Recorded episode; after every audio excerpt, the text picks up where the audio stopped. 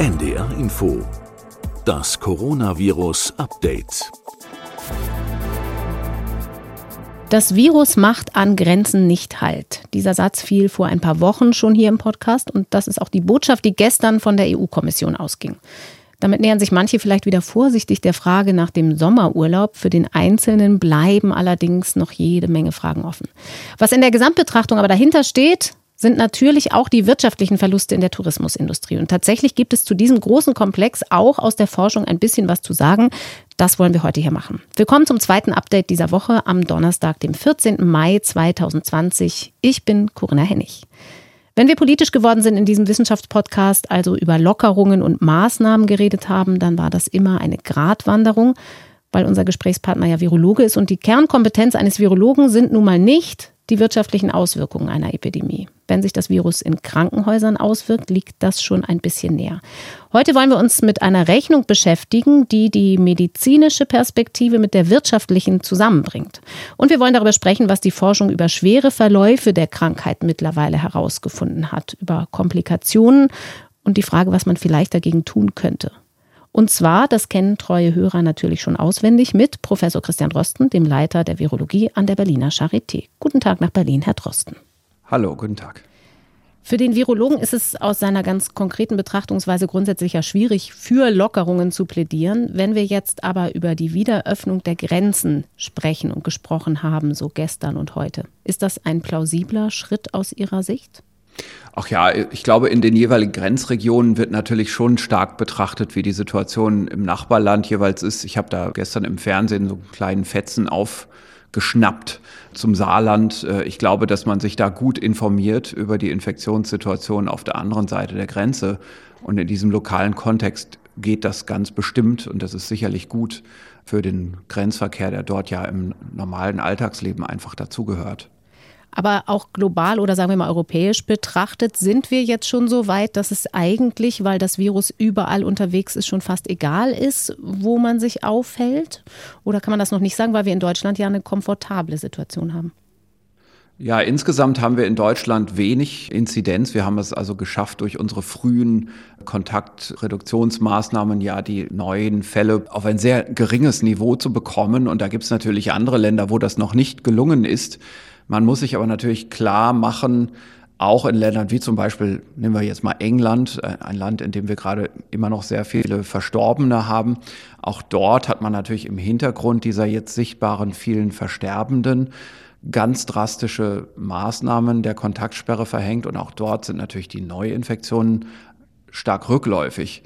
Und äh, allgemein ist es eben wichtig und hilfreich, gerade für die Wirtschaft, wenn man Grenzöffnungen wieder hinbekommt. Denn man muss sich ja klar machen, all das, was wir im Moment in der Öffentlichkeit diskutieren in Richtung Wirtschaftsschaden, kommt ja nur in ganz kleinem Maße dadurch, was wir hier im eigenen Land machen und im weitaus größeren Maße daher, dass eben der Export und der Austausch von Gütern nicht mehr funktioniert. Das ist ja der eigentliche Wirtschaftsschaden.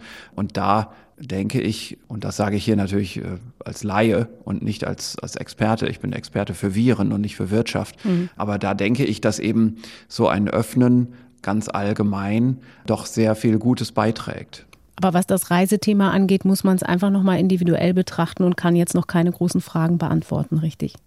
Ja, das Reisethema, das ist natürlich ein Wirtschaftszweig. Das ist sehr viel stärker epidemiologisch zu betrachten. Und da muss man natürlich jetzt auch überlegen, wie will man projizieren, wie zum Beispiel die Neuinzidenz in bestimmten typischen Urlaubsregionen in zwei Monaten von jetzt mhm. ist, Spanien wenn, wenn Urlaubszeit ist. Wir können ja noch nicht mal genau sagen, wie es in zwei Monaten von jetzt bei uns aussehen wird. Und das sind ja eben zum Teil Länder, in denen eine sehr hohe Inzidenz ist, die jetzt aggressiv kontrolliert wurde, Spanien und Italien. Zum Teil haben wir aber auch Länder, wo wir gar nicht so viel wissen, wenn wir an die Türkei oder Ägypten zum Beispiel denken. Wir sind jetzt schon ein bisschen drin im Thema Wirtschaft und wir wollen heute über eine Perspektive sprechen, die zumindest von Forschungsseite neu ist in diesem Podcast. Bisher ging die öffentliche Diskussion, wenn man sie jetzt so ein bisschen holzschnittartig vereinfacht, zumindest in meiner Wahrnehmung eher so Wirtschaft retten oder Infektionszahlen niedrig halten. Beides zusammen kriegen wir nicht hin. Also Maßnahmen gegen die Pandemie sind zugleich leider der Feind der Wirtschaft. Nun gibt es eine ganz frische Studie, die das anders betrachtet, die also die wirtschaftlichen Kosten, die Netto-Reproduktionszahl und auch die Totenzahlen gemeinsam in den Blick nimmt. Da wird ausgerechnet, ob gesamtwirtschaftlich eigentlich nur Beschränkungen Kosten verursachen oder extreme Lockerungen möglicherweise sogar auch problematisch für die Wirtschaft sein können. Ich lese mal den ersten Satz vor, der dem vorangestellt ist. In der öffentlichen Diskussion über den weiteren Kurs in der Bekämpfung der Corona-Pandemie werden die Interessen des Gesundheitsschutzes oft als Gegensatz zu den Interessen der Wirtschaft dargestellt. Das wird der Problemlage nicht gerecht. Zitat Ende. Und wenn ich da schon ein bisschen spoilern darf, das ist nicht nur die Voraussetzung, unter der diese Studie gemacht wurde, sondern auch ihr Ergebnis, das für Laien vielleicht ein bisschen verblüffend sein könnte. Herr Drosten, vielleicht muss man zunächst mal sagen, was genau das für eine Studie ist, wer sie gemacht hat, wer dahinter steht. Ja, ich finde das sehr interessant, dass äh, man jetzt in Deutschland mal sieht, dass lebenswissenschaftliche Forschung und wirtschaftswissenschaftliche Forschung gemeinsam angestellt wird und auf gemeinsame Ergebnisse zulaufen. Das ist hier durchgeführt worden äh, vom äh, Helmholtz-Zentrum für Infektionsforschung in Braunschweig. Das ist die Arbeitsgruppe von Michael Meyer-Hermann und vom IFO-Institut in München Clemens Fußt. Also beides bekannte Wissenschaftler auch in der Öffentlichkeit, die sich in der Vergangenheit in der Öffentlichkeit auch geäußert haben, jeweils mit ihren Positionen und die aber jetzt hier zusammengearbeitet haben. Das sind beides Arbeitsgruppen, die auf Simulationsrechnungen basiert ihre Forschung machen. Und wir haben hier ganz unterschiedliche Welten der Simulation. Ich glaube, wir haben hier im Podcast schon öfter mal darüber gesprochen, dass es epidemiologisches Modeling gibt, also eine Modellierung, ein Versuch, der Abbildung des komplexen Übertragungsgeschehens von der Infektion in der Bevölkerung. Das ist also die Arbeitsgruppe von Michael Meyer-Hermann, die das macht. Und dann aus dem IFO-Institut wirtschaftliche Modellierung oder Simulation, also dass man versucht zu verstehen, welche Bereiche der Wirtschaft durch welche Einschränkungen wie stark betroffen sind was für Verluste resultieren, wie das in Verbindung steht, wie man das ausdrücken kann, zum Beispiel als Prozent des Bruttoinlandsprodukts und so weiter. Und hier muss ich sagen, kann ich natürlich überhaupt nicht mitreden. Ich kann das auch gar nicht richtig genau verstehen, was da gemacht wird. Ich bin da einfach vom falschen Fach. Aber ich finde es trotzdem ganz wichtig, dass wir diese Studie, die übrigens gestern erst veröffentlicht worden ist vom IFO-Institut, dass wir die mal hier besprechen, denn das ist wirklich etwas Neues in Deutschland und ich glaube auch, dass es etwas Neues weltweit ist, dass in dieser Art und Weise Forschungsdaten und Simulationsergebnisse aus diesen beiden Wissenschaftszweigen zusammengeführt wird. Das ist genau das, was wir brauchen in der jetzigen Situation. Mhm. Wenn Sie sagen, Sie sind nicht vom Fach, dann können wir die ja aber deshalb trotzdem besprechen, weil wir sie gelesen haben. Der Ansatzpunkt des Ganzen ist, äh, man geht davon aus, 300 Neuinfektionen pro Tag in Deutschland wären beherrschbar für die Gesundheitsämter. Muss man gucken, ob das mit der Personalausstattung tatsächlich so funktioniert. Da gibt es Rechercheergebnisse auch von Kollegen, aber das jetzt nur mal als Fußnote. Also angenommen, 300 Neuinfektionen pro Tag wären beherrschbar, um die Kontakte zurückzuverfolgen und Quarantänemaßnahmen einzuleiten. Ist das eine sinnvolle Rechengröße erstmal aus Ihrer Sicht? Naja, wir können ja dazu vielleicht hier schon etwas Generelles sagen, was auch die Autoren in der Studie an mehreren Stellen wiederholen. Nämlich hier werden natürlich Annahmen getroffen. Es geht nicht ohne Annahmen. Und zu diesen Annahmen gehören auch Vergröberungen der Realität. Also das Ganze ist zum Teil etwas holzschnittartig. Und natürlich muss man sagen, wenn man jetzt sagt, es gibt 400 Gesundheitsämter in Deutschland, also werden die es ja wohl schaffen, 300 Fälle am Tag zu bearbeiten. Da liegen schon andere detailliertere Überlegungen im Hintergrund vor, aber natürlich wird man im Einzelfall kritisieren müssen, dass man diese Fälle jetzt auch auf der Karte verteilt sich mhm. vorstellen muss.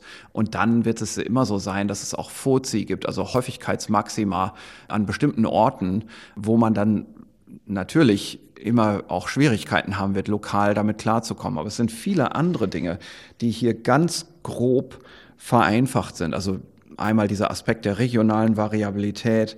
Dann ist es aber auch so, und das wird deutlich gesagt, es gibt einen großen Mangel an empirischen Daten, also an Erfahrungswerten für die Effekte auf die Wirtschaft, für Zahlen in Wirtschaftszweigen. Mhm. Dann ist es auch so, es werden neben den Krankheits- und Todesfällen anhand von SARS-2-Virus andere gesundheitliche Schäden ausgeblendet, also die Kollateralschäden dadurch, dass Patienten nicht ins Krankenhaus gehen wegen anderer Erkrankungen aus Angst, sich zu infizieren, dadurch, dass psychische Schäden entstehen, die wieder auch erhebliche Folgeeffekte nach sich ziehen. Übrigens auch wirtschaftliche Folgeeffekte, das darf man nicht vergessen. Also Krankheitseffekte, da sagt man, ah, da untertreibt man also den Effekt von SARS-2-Infektion. Die Bedeutung in Wirklichkeit sind doch andere Krankheiten viel wichtiger. Also lass uns doch mal SARS-2 vergessen. Mhm. Nein, das ist hier nicht die Argumentation, sondern die Argumentation ist, Krankheit allgemein hat auch natürlich wirtschaftliche Folgeschäden. Und ja, wir könnten jetzt noch ein paar weitere Dinge hier an Einschränkungen nennen, aber ich will einfach nur das sagen, was die Autoren auch sagen.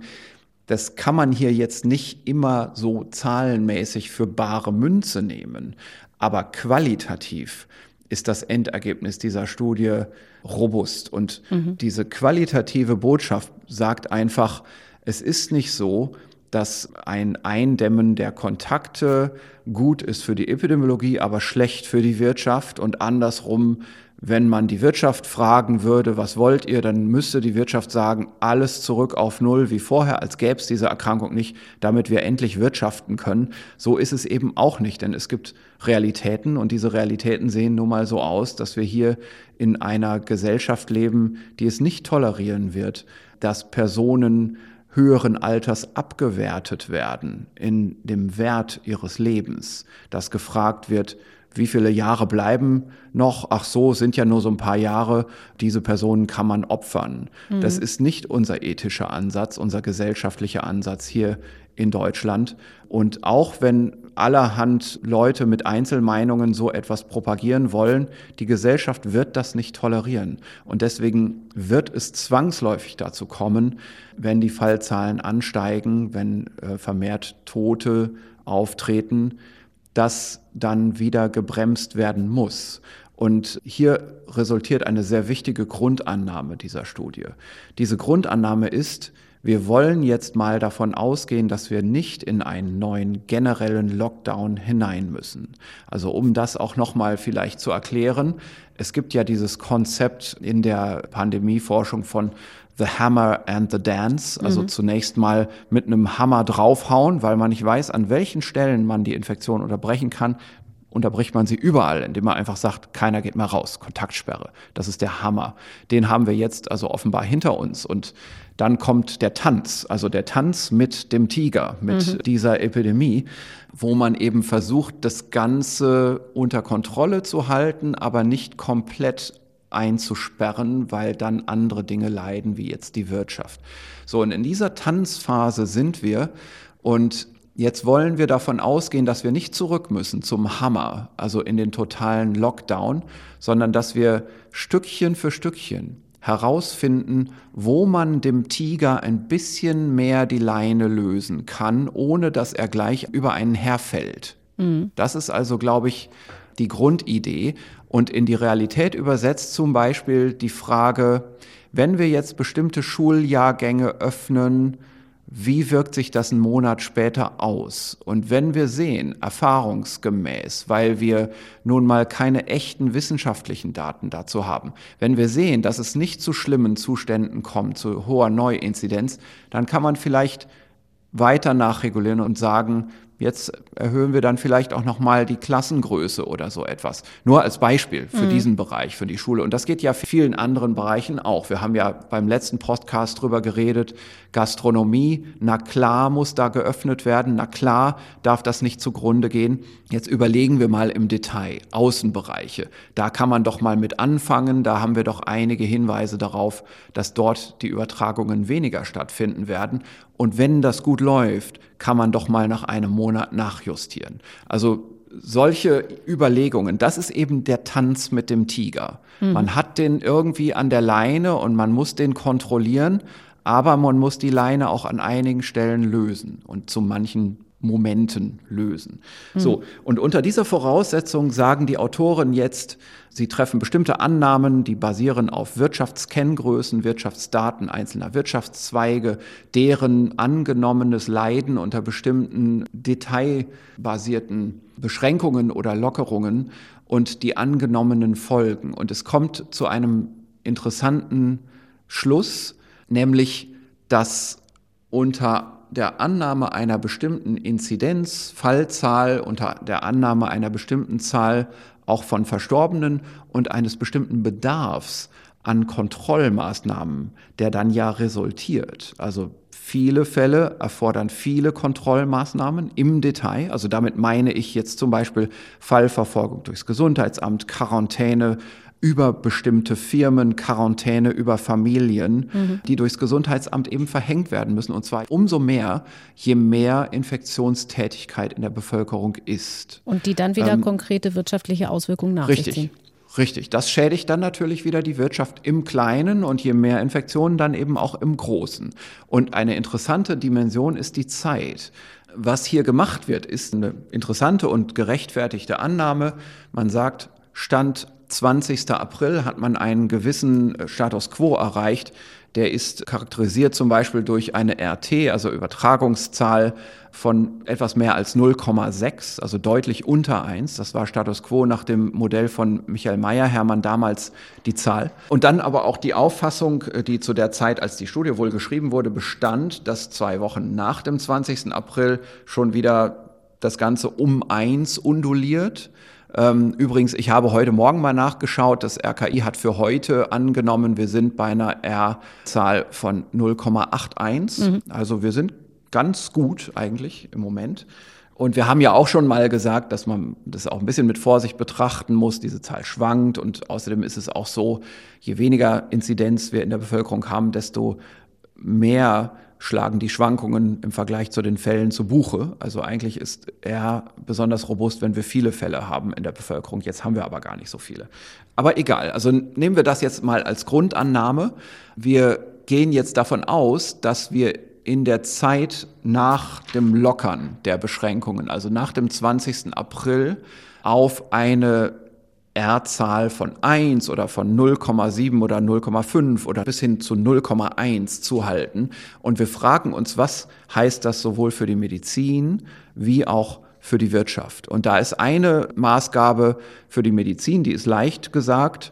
Bei einer R-Zahl im Bereich von 1 wird man bis zum Sommer 2021, und das ist hier der Betrachtungszeitraum der Studie, denn man geht so ein bisschen implizit davon aus, dass bis zum nächsten Sommer, also 21, ein Impfstoff in der Breite für die Bevölkerung verfügbar ist und dass dann die Pandemie zu Ende ist. Mhm. Und äh, dem würde ich so auch in meiner äh, Sichtweise stattgeben.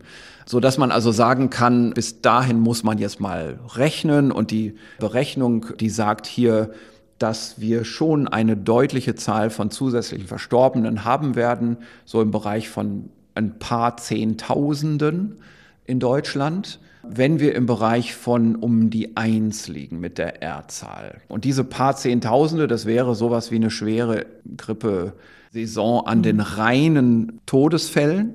Ich glaube aber, dass dem eine deutlich größere Übersterblichkeit gegenüber anderen Jahren gegenüber liegen würde. Das sind eben die Kollateralschäden in der Gesundheit. Also weil Leute wegen der Erkrankung nicht ins Krankenhaus gehen. Das heißt, in allen Szenarien hätten wir auch hier nicht eine Vergleichbarkeit mit der saisonalen Grippe, eben mhm. nicht, sondern das sind die reinen, direkt durch das Virus hervorgerufenen Fälle. Und das ist nicht das, was wir bei der Übersterblichkeit der Influenza aufzeichnen. Mhm, aber kumuliert. Also eine deutlich höhere Übersterblichkeit. Aber diese mehrere 10.000, äh, das bezieht sich auf bis zum Sommer 21, also 21 kumulierte Totenzahlen. Nur, richtig, und nur direkt durch das Virus hervorgerufen bei der Annahme einer R-Zahl von 1, wo wir also im Bereich von um die 1000 Neuinfektionen pro Tag liegen und das bleibt auch so mhm. auf Dauer. Also nicht 1000 pro Tag, sondern die Verbreitungsaktivität bleibt unter auch Einbezug der Serienlänge. Ne? Das ist also nicht so ein direkter Vergleich, den wir hier aufstellen können. Aber die Epidemiegröße bleibt ungefähr gleich. So, jetzt kann man dem aber auch ein wirtschaftliches Szenario entgegenhalten und kann rechnen, das bedeutet ja eine Lockerung, wenn wir sagen, R gleich eins lassen wir zu auf Dauer.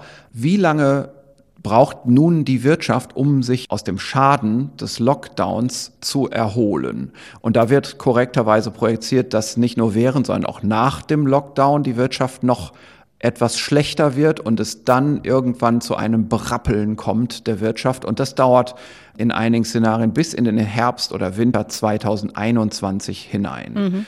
Und das interessante Phänomen hier ist jetzt, wenn man all das zusammenfasst, dass die Wirtschaft sich zwar weniger eingeschränkt sieht bei einem Zulassen von R gleich 1, aber dass das ständige Bremsen durch das immer wieder notwendige Einschreiten im Rahmen von Quarantänemaßnahmen ein langer Prozess ist, der sich lange hinzieht und der auch dazu führt, dass die Wirtschaft lange braucht, um wieder auf ein Ausgangsniveau zurückzukommen. Mhm. Während in anderen Szenarien es so ist, dass eine, sagen wir mal, eine starke weitere Einschränkung, also wenn man eine Zielgröße zum Beispiel hätte von R gleich 0,3 oder 0,1, also wirklich, also was wir im Moment gar nicht vorhaben, dass man wirklich sehr, sehr weit weiterhin runterbremst, also den Lockdown eigentlich in großen Teilen weiter bestehen lässt, dann würde das dazu führen, dass die Wirtschaft sehr stark einbrechen würde momentan und von diesem niedrigen Niveau sich wieder zurückzuentwickeln, auch wenn danach sehr wenige Fälle in der Bevölkerung sind, bräuchte die Wirtschaft dann auch relativ lange, schon alleine deswegen, weil das Startniveau dann ja relativ niedrig ist. Da mhm. muss vieles wieder neu aufgebaut werden. Also mal einfach gesagt, in ganzen Wirtschaftszweigen müssten pleite gegangene Firmen durch neue Firmen ersetzt werden. Mhm. Und Deswegen ist das Ausgangsniveau schlecht und auch dort die Erholungszeit wieder lange. Und es gibt einen goldenen Mittelweg. Dieser goldene Mittelweg ist projiziert bei einer R-Zahl von 0,75. Da ist ein guter Kompromiss gefunden zwischen der Tiefe des Absinkens der Wirtschaftsleistung und der dann daraus folgenden Dauer der Erholung. Also die Wirtschaft sinkt mittelmäßig tief ab und erholt sich auch relativ schnell. Also der beste Wert ist bei R gleich 0,75 und das ist ein Wert, bei dem auch die Zahl der Verstorbenen auf einem relativ erträglichen Niveau bleibt, deutlich unter 10.000 in diesem Auswertungszeitraum, also direkt an dem Virus Verstorbenen, nicht die Übersterblichkeit. Das ist ja ähm, ungefähr die Reproduktionsziffer, weil Sie eben auch gesagt haben, was das RKI heute Morgen veröffentlicht hat, ein bisschen unter dem, was wir jetzt haben. Das wäre tatsächlich für die Wirtschaft rechnerisch in der Gesamtbetrachtung günstiger, als wenn wir bei einer Reproduktionsziffer von 1 hätten. Also ein Infizierter infiziert eine weitere Person. So muss man das verstehen. Genau. Natürlich unter den Kautelen, die die Autoren auch nennen, also nicht alles quantitativ für bare Münze nehmen, sondern vor allem eines verstehen. Es gibt nicht kollidierende Interessen zwischen Wirtschaft und Gesundheit, sondern es ist ein gemeinsames Interesse. Die Wirtschaft, gerade die wirtschaftliche Wissenschaft, erkennt das vollkommen an, dass es gar nichts bringt, alles gleich aufzumachen, denn das fällt auf die Wirtschaft massiv zurück. Mhm. Und es ist so, dass es einen goldenen Mittelweg gibt und der muss gefunden werden. Der wird jetzt hier taxiert bei 0,75 und diese Zahl kann nicht ganz exakt stimmen. Das ist möglich, dass die nicht ganz exakt stimmt. Das wollen die Wissenschaftler hier auch gar nicht für sich beanspruchen, sondern sie wollen einfach zunächst mal diesen grundsätzlichen Eindruck, es gibt diesen goldenen Mittelweg kommunizieren an die Öffentlichkeit. Und ich halte das für extrem wichtig. Das ist eine auf Deutsch geschriebene Studie, die wir hier natürlich im Podcast auch in die Referenzen einstellen werden. Ich halte es für extrem wichtig, dass Leute die das aufbringen können, die die Zeit haben, das zu lesen, sich das mal zu Gemüte führen.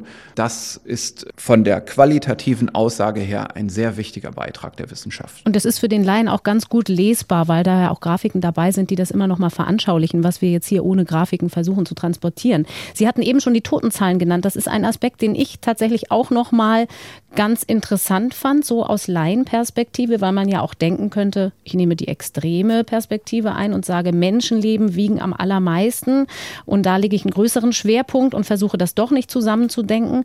Und dann sieht man aber, es ist nicht so, dass je kleiner die Reproduktionsziffer ist, dann immer die Anzahl der Totenzahlen auch noch mal ganz maßgeblich kleiner wird, sondern bis 0,75 Reduktionsziffer bleibt die Zahl der Toten einigermaßen gleich und erst danach steigt sie so massiv an. Das heißt, der Unterschied ja, wäre gar nicht so groß, ob ich jetzt 0,75 habe oder 0,4 bezogen auf die Totenzahlen. Ja, genau. Also das liegt natürlich daran, dass man davon ausgehen kann, dass basierend auf den Inzidenzzahlen, also auf der aktuellen Infektionstätigkeit in der Bevölkerung im Moment, man die Infektionsketten sehr gut verfolgen kann durch die Kapazität der Gesundheitsämter bis hin zu dem, was man an Tätigkeit erwarten kann oder provoziert in der Bevölkerung, wenn man locker lässt bis zu diesem Wert von irgendwo R gleich 0,8. Wenn man aber dann zu weit locker lässt und im Bereich von 1 landet, dass dann sich das Ganze doch auch akkumuliert und man dann größere Mühe hat zu kontrollieren. Das geht aber immer noch, wenn man dann aber weiter loslässt. Und das ist hier gar nicht mitmodelliert, aber das sollten wir hier vielleicht auch nochmal dazu sagen. Wenn man weiter loslässt und dann eben wirklich die Basis dieser Exponentialfunktion wieder auf 1,3, vielleicht sogar 1,5 ansteigen sollte, dann ist kein Halten mehr. Und dann steigen wieder auch die Sterbefälle weit, weit exponentiell an. In der gesamten Tourismus- und Wirtschaftsfrage, auch für den Einzelnen, geht es ja aber auch um die Vorstellung davon, wo wird das Virus eigentlich besonders oft übertragen. Wir haben in früheren Folgen schon mal darüber gesprochen, dass die meisten Ansteckungen innerhalb der Haushalte passiert sind. Und solange wir in einem gemilderten Lockdown waren, kamen so viele andere Situationen gar nicht zustande. Gibt es da jetzt eigentlich Forschungsansätze, kennen Sie die, dass man beobachtet, wo das Virus jetzt und in der nahen Zukunft besonders oft übertragen wird? Ja, es gibt natürlich vielfältige ja, Pläne, zum Beispiel weiterhin jetzt Familien anzuschauen und dann zum Beispiel mal jetzt endlich zu beantworten, in welcher Rate wirklich Kinder infiziert werden und in welcher Rate dann, und da muss man aber wahrscheinlich monatelang jetzt warten, Kinder auch die Infektion als erstes in die Familie schleppen und zwar dann eben aus der Kita oder der Schule. Das wird sicherlich passieren. Nur das sind im Moment wegen der geringen Infektionstätigkeit in der deutschen Bevölkerung stochastische Effekte. Also ganz einfach gesagt, man muss schon lange warten, bis irgendwo mal ein Schulausbruch losgeht. Mhm. Und dann muss man rein zufällig gerade diese Kinder in ihren Familien auch in der Studie drin haben. Und bei den Schulen wird es natürlich auch so sein, es gibt Pläne für Schulstudien, aber die sind immer so, diese Studien, dass sie natürlich nicht alle Schulen in einem zum Beispiel Bundesland oder so erfassen können, sondern da nimmt man Stichproben und dann muss es eben gerade zu dem Zufall kommen, dass im Rahmen so einer Studie gerade in einer der untersuchten Klassen zu dieser Zeit ein Ausbruch passiert. Mhm. Da müssen schon ganz schöne Zufälle zusammenkommen und deswegen wird es auch hier dann so sein in Deutschland, dass eher die Gesundheitsämter einen Ausbruch bemerken, basierend auf Symptomen und dann gezielt dorthin gehen.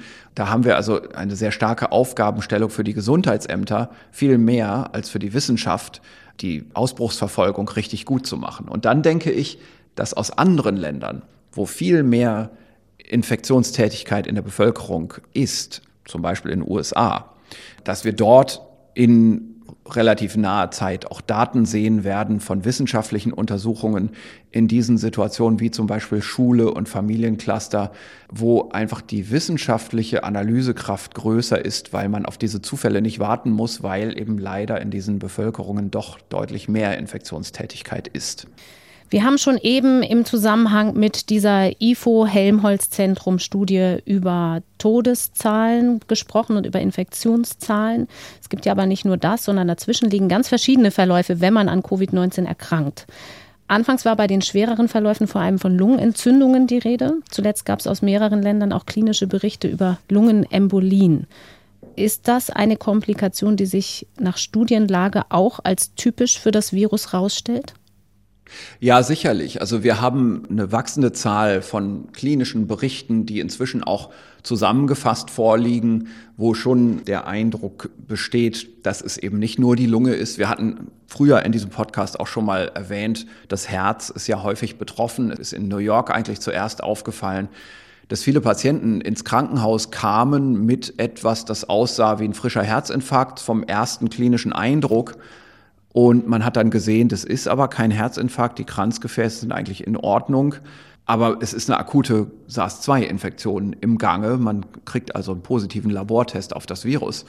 Und wenn man genauer hinschaut, sieht man, da sind sogar bestimmte Marker im Labor, die wären fast wegweisend für einen Herzinfarkt, aber auch für andere Krankheiten mit Schädigung oder Entzündungsreaktionen im Herzmuskelgewebe, also bestimmte Labortests, die das anzeigen, die, die schlagen an. Das Herz ist also schon in diesem Sinne länger bekannt als ein Zielorgan. Man sagt, dass vielleicht 20 Prozent der erwachsenen Patienten nach Auswertung neuerer Zahlen primär eine Herzmitbetroffenheit haben bei dieser Erkrankung, egal ob jetzt die Lunge dabei ist oder nicht.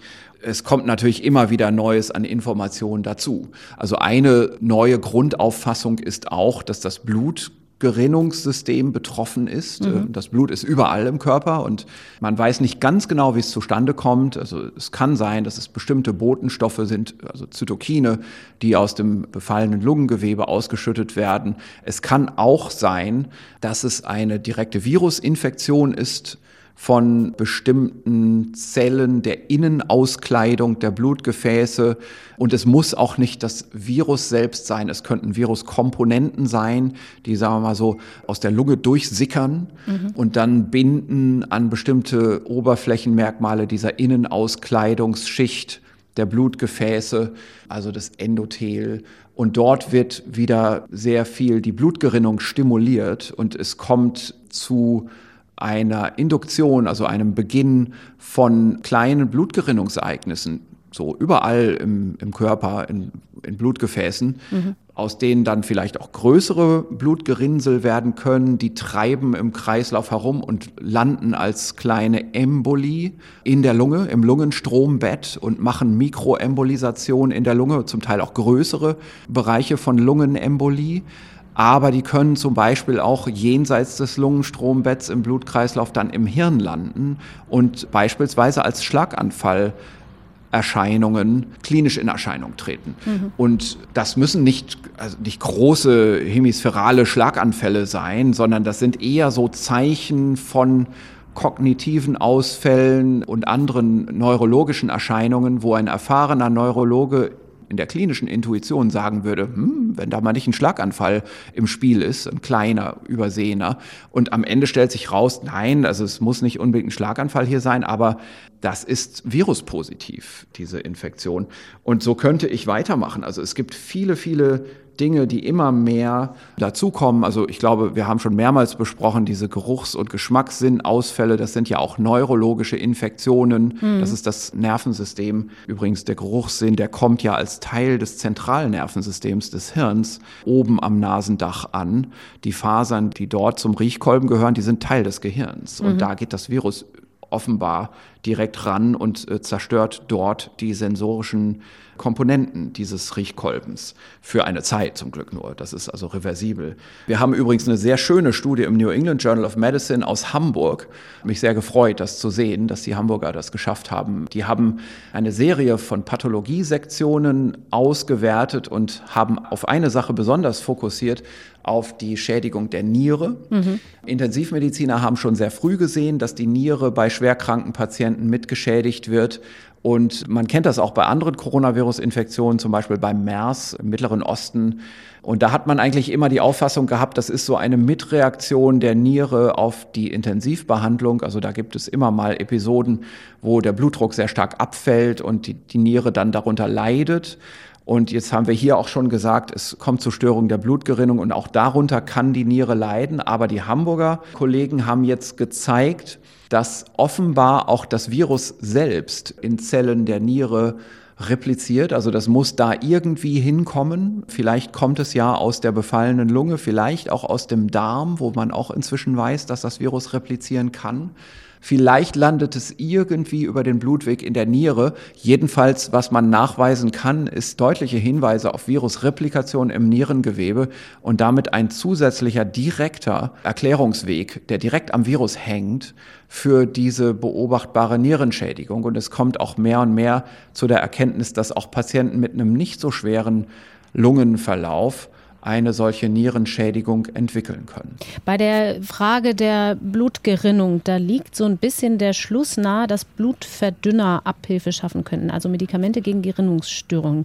Gibt es da Anfangserkenntnisse, vielleicht auch zum präventiven Einsatz, um schwere Komplikationen zu verhindern, oder ist das noch viel zu kurz und laienhaft gedacht?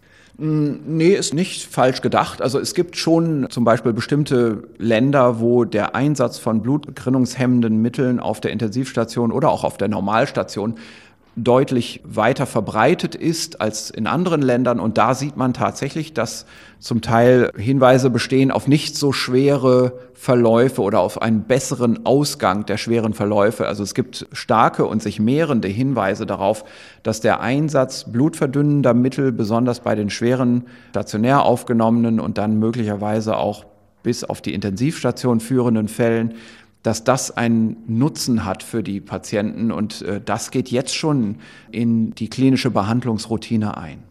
Wir machen ja einen Wissenschaftspodcast und kein Service-Magazin mit konkreten Gesundheitstipps. Deshalb ist es, glaube ich, ganz wichtig, an dieser Stelle nochmal zu sagen, was das für den Einzelnen bedeutet. Das muss jeder mit seinem Arzt abklären. Es ist jetzt nicht so, dass wir ja, sagen, wir und dazu muss man auch sagen, da wäre auch jetzt allerdings ein Allgemeinmediziner überfordert, wenn jetzt reihenweise Patienten ankommen und fragen, soll ich mir jetzt mal vielleicht vorbeugend jeden Tag Heparin spritzen? Mhm. Die Antwort ist sicherlich nein. Also das ist nicht die Ebene, auf der wir hier diskutieren. Wir reden hier von der vordersten Front der klinischen Wissenschaft, also da, wo die Erkenntnisse gemacht werden anhand der genauen wissenschaftlichen Beobachtung von definierten Patientenkohorten. Und das lässt sich nicht immer so leicht in die Praxis übertragen. Da muss man eben dann schon als Patient jetzt auch darauf vertrauen, dass im Fall der Fälle, wenn man sich dann infiziert und wenn man dann als Infizierter überhaupt ins Krankenhaus muss, die meisten haben ja milde Verläufe, dass dann die Krankenhausärzte dort durchaus sich auch mit der Literatur beschäftigen und durchaus neue Richtlinien lesen und kennen und anwenden. Das ist also jetzt nichts, wo jeder Einzelne für sich die Verantwortung ergreifen muss und seinem Hausarzt mal auf die Pelle rückt, um mal ein eingehendes Beratungsgespräch für den Fall der Fälle zu haben, sondern da ist es nun mal so, dass die Spezialkenntnisse da sind, wo die Spezialisten sind. Mhm. Und nur wenn man so krank wird, dass man einen Spezialisten braucht, dann kriegt man den auch in Deutschland und dann weiß der auch, was zu tun ist. Also dieses Vertrauen in die Medizin muss man bitte schon haben. Aber was das persönliche Verhalten angeht, sich zum Beispiel als Mensch mit Thrombose, Neigung vorsorglich mal als Risikopatient zu betrachten, ist trotzdem nicht verkehrt, vermutlich. Hm, der Umkehrschluss könnte auch gelten. Patienten, die unter einer dauerhaften gerinnungshemmenden Therapie sind, weil sie eine Thromboseneigung haben, könnten sich vielleicht insgeheim denken, dass sie nebenbei auch einen Schutz vor schweren Verläufen hier haben mhm. über ihre bestehende Medikation. Das mag ich im Moment nicht ausschließen nicht ausschließen, aber auch nicht sicher sagen, wie so vieles nein, in nein, diesem nein. Podcast. Dafür, das ist immer so, dass wir dafür natürlich überhaupt keine wissenschaftliche Begründung hätten, sowas zu sagen. Mhm. Wir haben jetzt von Komplikationen und schweren Verläufen gesprochen. Also nichts, was die große Allgemeinheit vermutlich betreffen wird, was man aber als Risiko immer mitdenken muss. Und da würde ich gerne auf einen letzten Komplex nochmal blicken. Es gab noch eine Nachricht, die sich zuletzt gehäuft hat. Da geht es ganz konkret um Kinder, die ja eigentlich eher selten schwere Krankheitsverläufe haben, aber manchmal eben doch. Und es gibt auch ohne das Coronavirus schon eine seltene Erkrankung, das sogenannte Kawasaki-Syndrom. Da haben vor allem Kleinkinder eine Gefäßentzündung, die Arterien sind betroffen. Und ein solches Krankheitsbild ist in mehreren Ländern auch bei Kindern mit Coronavirus-Infektion berichtet worden. Jetzt gibt es eine Studie aus Italien, die da erste konkrete Ergebnisse liefert durch einen zeitlichen Vergleich von Patientendaten vor und nach Beginn der Coronavirus-Epidemie. Ist das also auch offenbar etwas, das man im Auge behalten muss? Naja, also im Auge behalten. Also wir haben hier auch wieder einen wissenschaftlichen Diskurs an der Front des Wissens. Mhm. Also die internationale Kinderheilkunde diskutiert gerade ein neues Syndrom, das sehr große Ähnlichkeit hat mit dem Kawasaki-Syndrom. Kawasaki ist ein japanischer Kinderarzt, äh, der das beschrieben hat, schon vor langer Zeit. Und das ist eine Erkrankung, die grundsätzlich selten ist. Das, was hier jetzt auftritt, das hat sehr große Ähnlichkeit mit dem Kawasaki-Syndrom, aber es ist auch im Detail etwas unterschiedlich. Jetzt ist das Kawasaki-Syndrom selbst auch eine etwas diffuse klinische Entität, wo auch hm, zum Teil sogar ein bisschen Uneinigkeit über die genaue Erscheinungsform besteht, aber es formt sich doch ein guter Konsens. Was uneinig immer noch ist, ist die Verursachung. Also Kinderärzte international wissen nicht genau, ob das jetzt immer infektionsassoziiert ist oder ob es eher was Rheumatisches ist. Kann man nicht so gut sagen. Es gibt aber schon grundsätzlich eine klinische Begrifflichkeit davon. Also das ist eine systemische Entzündungserscheinung bei Kindern, die betrifft Blutgefäße, aber auch Haut und Augen. Das hat Folgen auf das Herz, und zwar einmal die Blutversorgung des Herzens, aber auch offenbar auf den Herzmuskel. Da sind aber auch andere Dinge dabei, die mehr so in Richtung allgemeine Entzündungserkrankung gehen, zum Beispiel Fieber, Lymphknotenschwellung, Ödeme, also Aufschwemmungen des Unterhautgewebes zum Beispiel oder des Gewebes um die Gefäße herum, zum Teil sogar Höhlenergüsse, also wie zum Beispiel jetzt ein, ein Perikarderguss, also ein Herzbeutelerguss, wo Flüssigkeit im Herzbeutel ist. Also schlimme klinische Erscheinungen. Und dann aber auch so Dinge wie zum Beispiel ein Hautausschlag. Mhm. Also man sieht schon, das ist eine sehr, sehr schlecht greifbare klinische Entität, die man so in einigen Symptomen auch in vielen, vielen anderen Erkrankungen sieht und die nur in ihrer Gesamtheit einen klinischen Begriff darstellen. Und jetzt ist es auch wieder so, dass bei dieser schon relativ komplexen Definition offenbar im, in Verbindung mit der SARS-Epidemie ein gleiches oder ähnliches Erscheinungsbild gesehen wird mit dem Kawasaki-Syndrom. Vielleicht kriegt das in Zukunft einen eigenen Namen und heißt nicht Kawasaki-Syndrom, sondern wer weiß, äh, SARS-2-assoziierte Entzündung bei Kindern oder sowas. Ich fantasiere hier, also so mhm. wird es bestimmt nicht genannt werden. Aber vielleicht formiert sich ein separater Begriff, weil mehr und mehr klar werden wird, dass es unterscheidbar ist. Und warum das so schwierig ist zu fassen, ist auch, dass es so selten ist. Und das ist ja gut so, dass mhm. es selten ist. Nur mal von der Vorstellung her, es gibt hier jetzt eine Studie aus einer Klinik in Bergamo in Norditalien, eine große Kinderklinik. Und diese große Kinderklinik hat sonst so alle drei Monate mal einen Patienten gesehen mit Kawasaki-Syndrom. Und plötzlich sehen sie zehn Patienten pro Monat. Und diese zehn Patienten sind ausgerechnet in dem Monat aufgetaucht, wo in dieser gleichen Gegend ein riesengroßer SARS-2-Ausbruch ja stattgefunden hat. Mhm. Also diese schlimmen Bilder aus Italien, die kommen ja gerade daher aus Bergamo, ne, mit den Militärkonvois, die Verstorbene transportieren. Und wir wissen ja, bei Kindern tritt eigentlich SARS-2-Infektion glücklicherweise sehr, sehr selten nur als symptomatische Erkrankung auf. Und jetzt kann man mal nur von der Vorstellung sagen, die Patienten, die mit SARS-2-Verdacht in dieser großen Kinderklinik aufgenommen wurden, selbst von denen hatten nur dreieinhalb Prozent dann diese Kawasaki-ähnliche Erscheinungsform. Der Unterschied hier, also für die vielleicht etwas medizinisch gebildeten Zuhörer, zwischen dem allgemeinen Kawasaki-Syndrom und dem SARS-assoziierten Kawasaki-ähnlichen Syndrom ist, es gibt hier offenbar mehr Manifestationen im Bereich der Herzsymptome bis hin auch zu Veränderungen im Echokardiogramm und zu Zeichen vielleicht auch von einer Myokarditis. Es gibt das Makrophagenaktivierungssyndrom mit etwas höherer Rate, auch die Schocksymptomatik, also niedriger Blutdruck mal in erster Näherung und schneller Puls ist hier etwas höher als beim allgemeinen Kawasaki-Syndrom und auch der Steroidbedarf in der Behandlung ist höher. Allgemein kann man aber auch da sagen, wo wir gerade Behandlung besprechen, die Behandlung dieser Erkrankung besteht im Prinzip aus drei Dingen. Das eine ist, dass man intravenöses Immunglobulin gibt, also Antikörper, die von Plasmaspendern zu einem Produkt zusammen konzentriert werden. Und dann gibt es die Behandlung mit Corticosteroiden, also mit Cortison, über eine Zeit hochdosiert und dann ausschleichend. Und dann gibt es Aspirin, was man auch gibt. Mhm. Also diese Kombination ist die Behandlung. Und alle Patienten, die hier untersucht worden in der Studie, sind gesund geworden unter dieser Behandlung.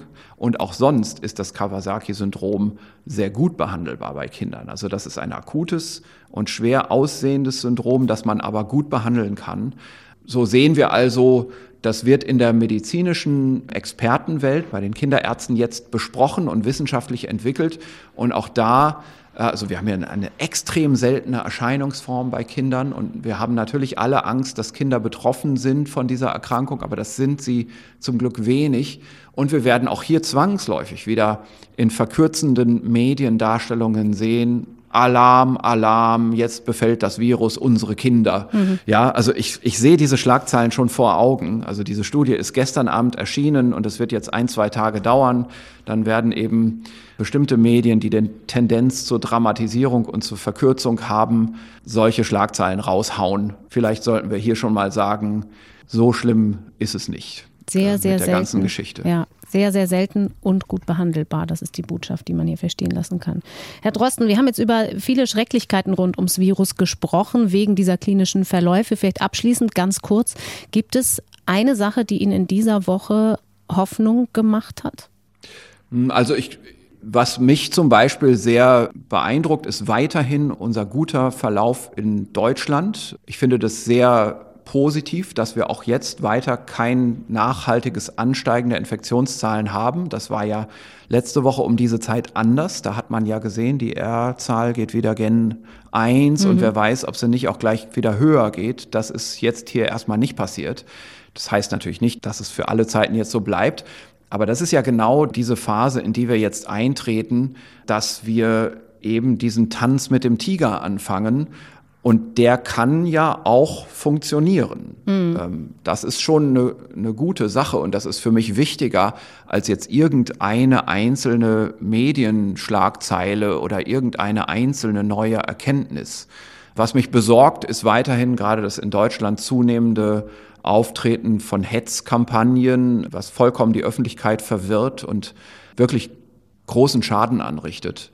Ich glaube, das müssen wir gut beobachten und vielleicht auch weiter kommentieren in Zukunft. Äh, das ist auch das, was mich hier am stärksten antreibt, trotz aller Angriffe weiter bei der Sache zu bleiben, einfach um bestimmte wissenschaftliche Erkenntnisse zu übersetzen für eine erfreulicherweise vorhandene, sehr breite Bevölkerungsgruppe mhm. von interessierten und informationssuchenden Hörern die mir auch sehr viel Bestätigung geben. Ich darf vielleicht an der Stelle abschließend einmal sagen, wir wissen nicht, wie alt unsere ältesten und jüngsten Hörer sind, aber ich weiß, dass eine der jüngsten ein elfjähriges Mädchen sein dürfte, die uns geschrieben hat, dass sie immer mal wieder hört, was ich toll finde. Und gestern habe ich gerade Post von einem Ehepaar bekommen, die 78 oder 79, glaube ich, und 84 Jahre alt sind. Also da hören wirklich sehr viele verschiedene Leute mhm. zu. Und wir bleiben auch weiter im Gespräch darüber, genau über all die Thematiken, die Sie gerade angesprochen haben, Herr Drosten. Danke einmal mehr, dass Sie Ihr Wissen mit uns geteilt haben. Ich wünsche Ihnen einen guten Tag und wir hören uns am Dienstag wieder. Alles klar, bis dann. Und sehr gern möchte ich nochmal auf den Grimme Online Award hinweisen. Wir sind mit unserem Podcast nämlich nominiert in der Kategorie Information und darüber freuen wir uns natürlich wirklich sehr. Und es gibt auch ein Publikumsvoting. Wenn ihr also mitmachen wollt, wenn Sie mitmachen wollen, einfach unter grimmeonlineaward.de die Stimme abgeben. Und natürlich an dieser Stelle nochmal eine wichtige Internetadresse. Wer Informationen rund um diesen Podcast sucht, unter ndr.de slash Corona-Update gibt es zum Beispiel ein Glossar und die Links zu den Quellen, die wir hier besprechen. Und ganz wichtig, wir haben eine Volltextsuche über alle Transkripte eingerichtet. Da kann man nach einem bestimmten Stichwort suchen. Uns erreichen nämlich oft Mails mit Fragen und der Bitte, falls ihr das schon mal in einer anderen Folge besprochen habt, sagt mir bitte Bescheid. Aber leider, das schaffen wir definitiv nicht. Vor allem nicht Christian Drosten oder ich persönlich. Wir bekommen einfach viel zu viele Mails. Deshalb auf die Transkripte klicken, dann auf Stichwortsuche. Da findet man dann selbst alles. So, das war es an den üblichen sachdienlichen Hinweisen. Mein Name ist Corinna Hennig und ich bedanke mich wie immer fürs Zuhören und freue mich, wenn wir uns am nächsten Dienstag wieder hören. Passt gut auf euch auf. Das Coronavirus Update. Ein Podcast von NDR Info.